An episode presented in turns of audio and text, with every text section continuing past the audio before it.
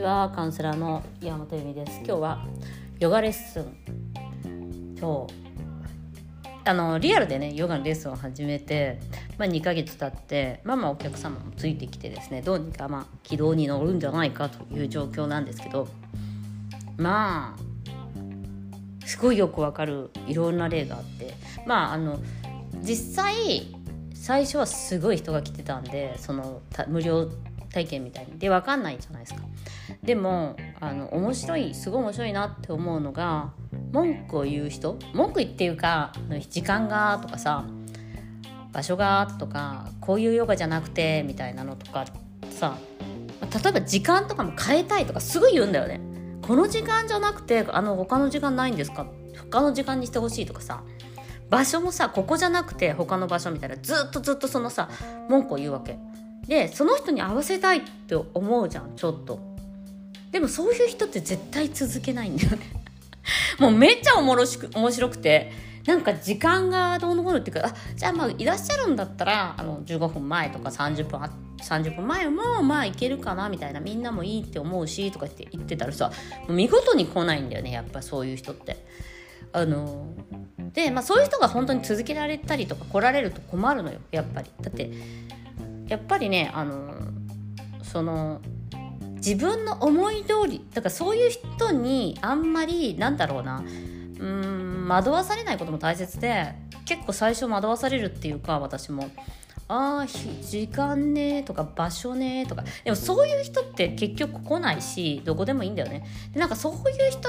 に限ってだからなんか、まあ、例えばクンダリーニヨガっていうのがテルニーであればやりたいみたいな感じで言うんだけどなんかそういう風にしてなんか耳戸島っていうかセオリーばっかりやって自分がどういう風に感じるかっていうことをあのまあだからほらグッチなら欲しいけど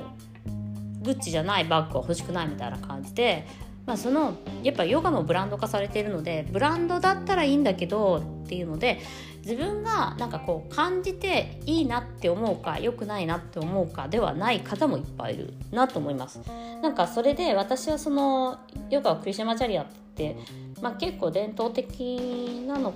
方をやっているつもりなんですけどまあその歴史をさ語るとさ結構まあさ欺瞞とかさ、まあ、アメリカに行ったヨガがやっぱり有名になってしまうので、まあ、そのアメリカに行った人たちの先生だからまあまあ、あのー、あれなんだけれどもでもやっぱりその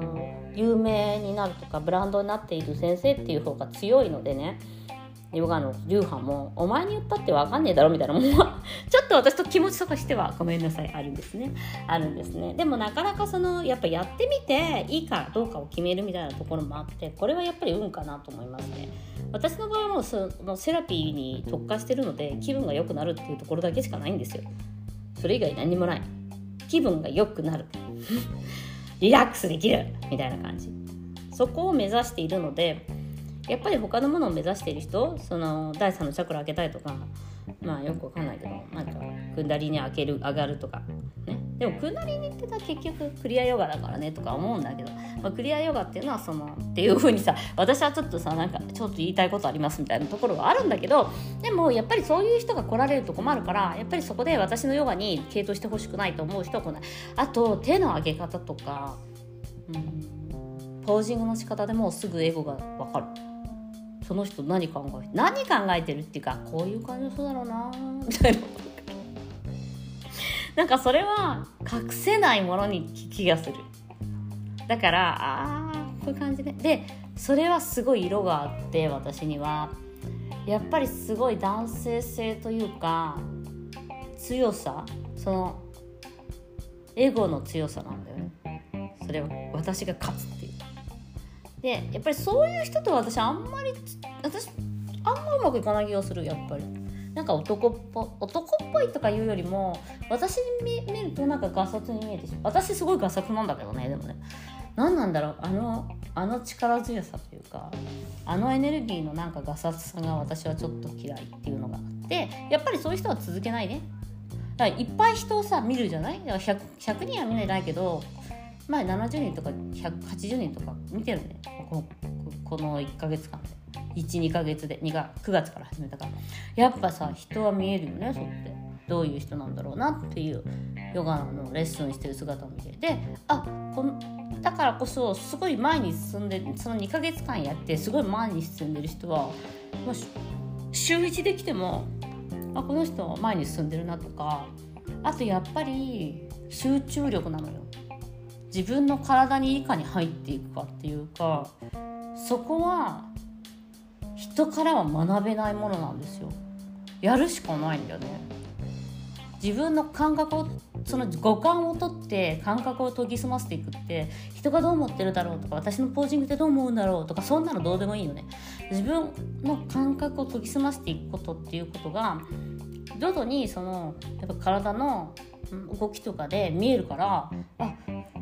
もともとそういうのができる人もいるしあとやっぱり若い人ほどその感覚っていうのはすごく五感に左右されていくのでやっぱりこう自分の体の感覚を感じるっていうのは難しいかなと思います。うん、あのやっぱりそれは痛みとかが うん、あの体の痛みとかねそういうのからねあの自分の感覚に鋭くなっていくんですよ。だからやっぱり多分それは心の痛みとかも同じだと思う、うん、だからそこの部分では必ず自分の感覚に鋭くなっていくっていうか喜びを感じていくっていう、うん、感受性を強くしていくっていう感じなんですよね。だから何かをしてるからとか何かができないからとか、まあ、それこそなんかそのエゴっぽい動きっていうか そういうのもなんかごまかしようがないっていうか何ていうかなカウンセリングとかではねちょっとごまかせるじゃないですか。まあ私はごまかされないけどその旦那さんとうまくこの私結構あのやっぱり楽で楽しいんですよねみたいな。でさ蓋開けてみるとめっちゃあの DV 親父だったりとかさ ああの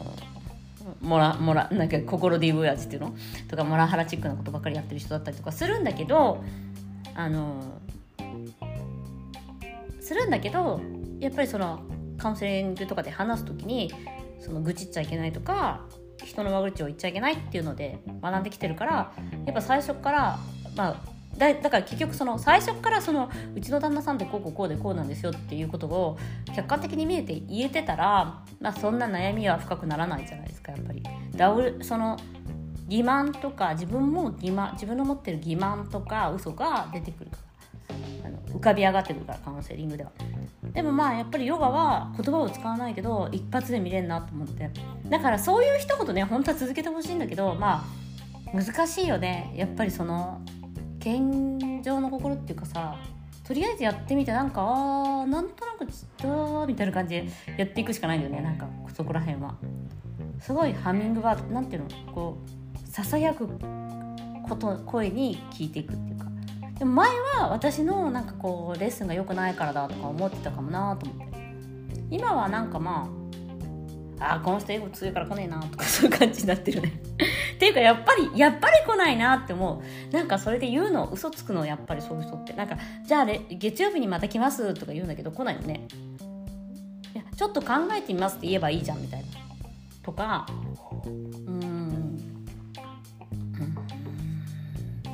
あとやっぱりあとあ、まあ、もちろんあと私のそこの一歩推しが私はあんまり押さないんですよそういう人に。バレてんなそれもきっと。あそれもあるかもな。なんかえじゃあなんか友達さそういう時って押すか押さないかみたいな話をした時に押さないかも。それもあるのかもしれないですね。そそこでちょっと来ないみたいな。私のちょっとした感情というか感覚。あこの人ちょっと苦手かも。みたいな人はバレてるみたいな。でもねその色っていうのがあるんですよ。本当にエネルギー体っていうか。なんか英語の色っていうか。でねちょっと話するとやっぱ出てくるんだよね。なんかその思考を止める作業なんでヨガはっていうとあ私はそういうのできるんですよみたいな。それはねあのあの田舎をね歩いてる時にね思考が止まるからねとか言ってじゃあじゃあ、あそうそうなんですかみたいなさ。なんかそういうのをなんかいいんだけど話していただくのはあ私その感じたことありますっていうのとは違うんだよね。それに到達してますっていう感じなの。でもねやっぱり要は到達するものではないのでそれができたからとかで何かが変わることではないからやっぱそこら辺もあまあね精子の物質主義。私の方が悟ってる感みたいになっちゃうからなのかなとは思いますけど。ということでヨガの人は人を選ぶというかエゴは見えるんだよっていうか自分一瞬にして分かるねあれね。何なんだろうねあの。でもねヨガやった後はね一瞬変わるんだよそういう人も。でもまた戻るよねあのエゴの強さだから。ということで今日もご視聴ありがとうございました。